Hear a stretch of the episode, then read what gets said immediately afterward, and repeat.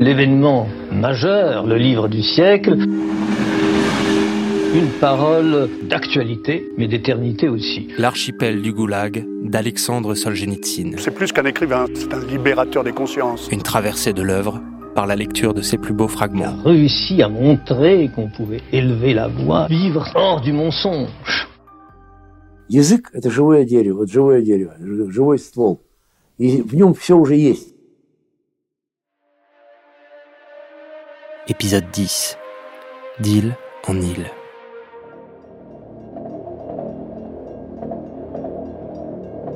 Il arrive, parfois, simplement, qu'on transporte le prisonnier, le zec, d'île en île, à travers les ports de l'archipel, dans des nacelles solitaires. Cela s'appelle une escorte spéciale. Se déplacer ainsi n'est donné qu'à un tout petit nombre de prisonniers. Mais à moi, au cours de ma carrière, cela m'est arrivé trois fois.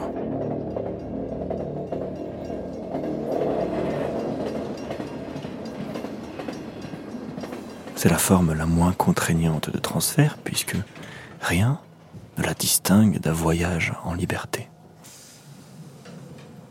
Cette fois-ci, pas la peine de mettre les mains derrière le dos.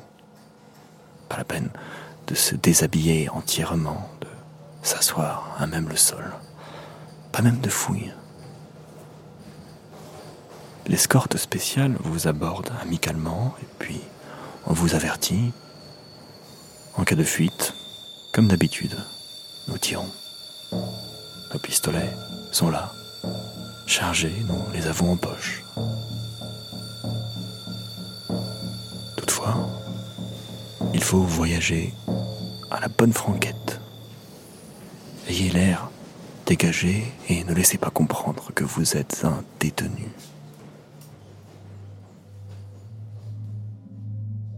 S'il est vrai que les âmes de nos morts volent parfois parmi nous, et sans peine en nous nos plus minimes impulsions, tandis que nous,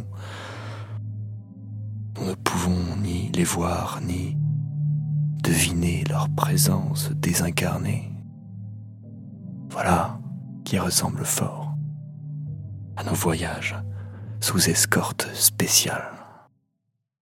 Vous plongez au cœur de la vie libre. Dans la bousculade des halls de gare, vous écoutez des conversations bizarres et futiles.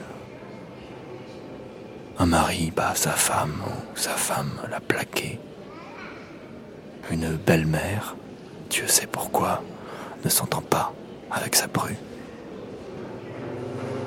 Les voisins qui partagent mon appartement communautaire gaspillent le courant en laissant la lumière allumée dans le couloir et, en plus, ils ne s'essuient pas les pieds. Un tel met des bâtons dans les roues de un tel au travail. Vous, vous écoutez tout cela. Et les fourmis renoncement vous courent dans le dos et sur le cuir chevelu. Tant vous apparaît clairement la vraie mesure des choses.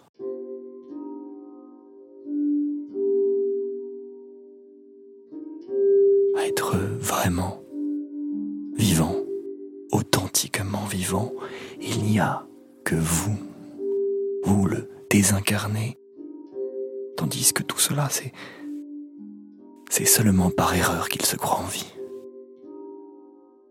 Et quel abîme incomblable entre eux et vous. Impossible de pousser un cri à leur adresse, de verser sur eux un pleur, de les secouer par les épaules. N'êtes-vous pas un esprit, un fantôme et eux, eux des corps matériels? Alors, donc leur faire comprendre par une illumination, par une apparition peut-être, un songe.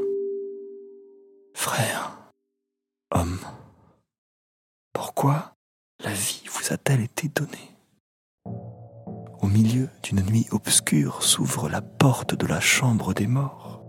On entraîne pour les fusiller des hommes qui ont l'âme grande. Sur toutes les voies ferrées du pays, en cette minute, en cet instant même, des hommes, après le hareng, lèchent leurs lèvres sèches de leurs langues amères. Ils rêvent. Ils rêvent du simple bonheur d'avoir des jambes étendues. Et plus au nord, plus à l'est, c'est seulement en été et sur un mètre de profondeur que la terre cesse de geler. Et alors, alors seulement, on y enfouit les ossements de ceux qui sont morts durant l'hiver. Cependant que vous, sous un ciel bleu, sous un soleil brûlant,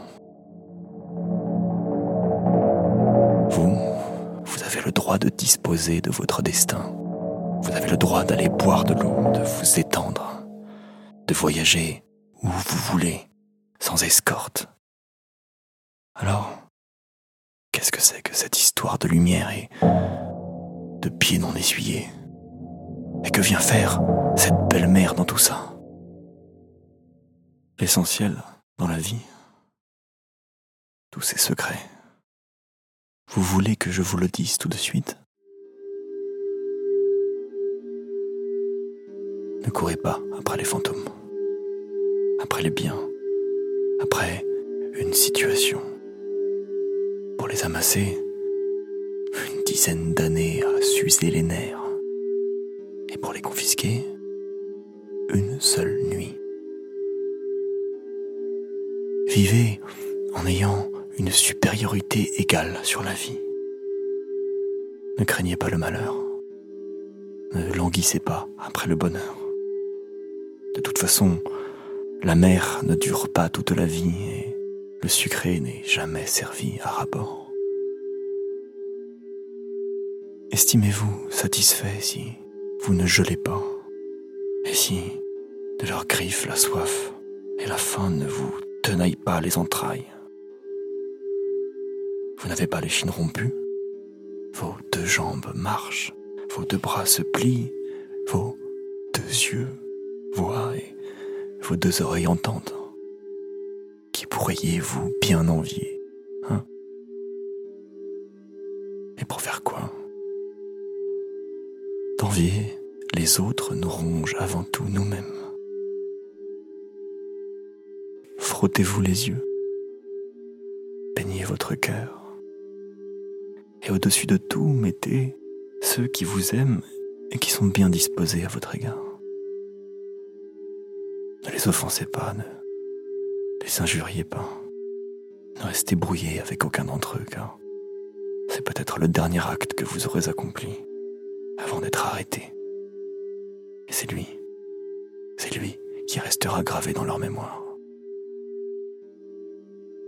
Fermez les yeux, ami lecteur. Vous entendez? Le grondement des roues? Ce sont les caravanes d'esclaves qui roulent. À chaque minute du jour et de la nuit, chaque jour de l'année. Et cette eau, maintenant, qui clapote, ce sont les barques de détenus qui voguent. Et les moteurs des paniers, tenez, les voilà qui ronflent sans arrêt, on débarque, on embarque, on transporte. Et cette rumeur, les cellules surpeuplées des prisons transitaires, et ces hurlements, les plaintes des gens dévalisés, violentés,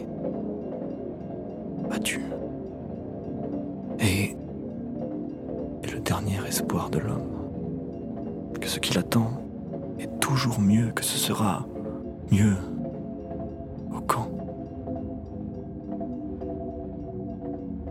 Même cet espoir est mensonger. Au camp, ce sera pire.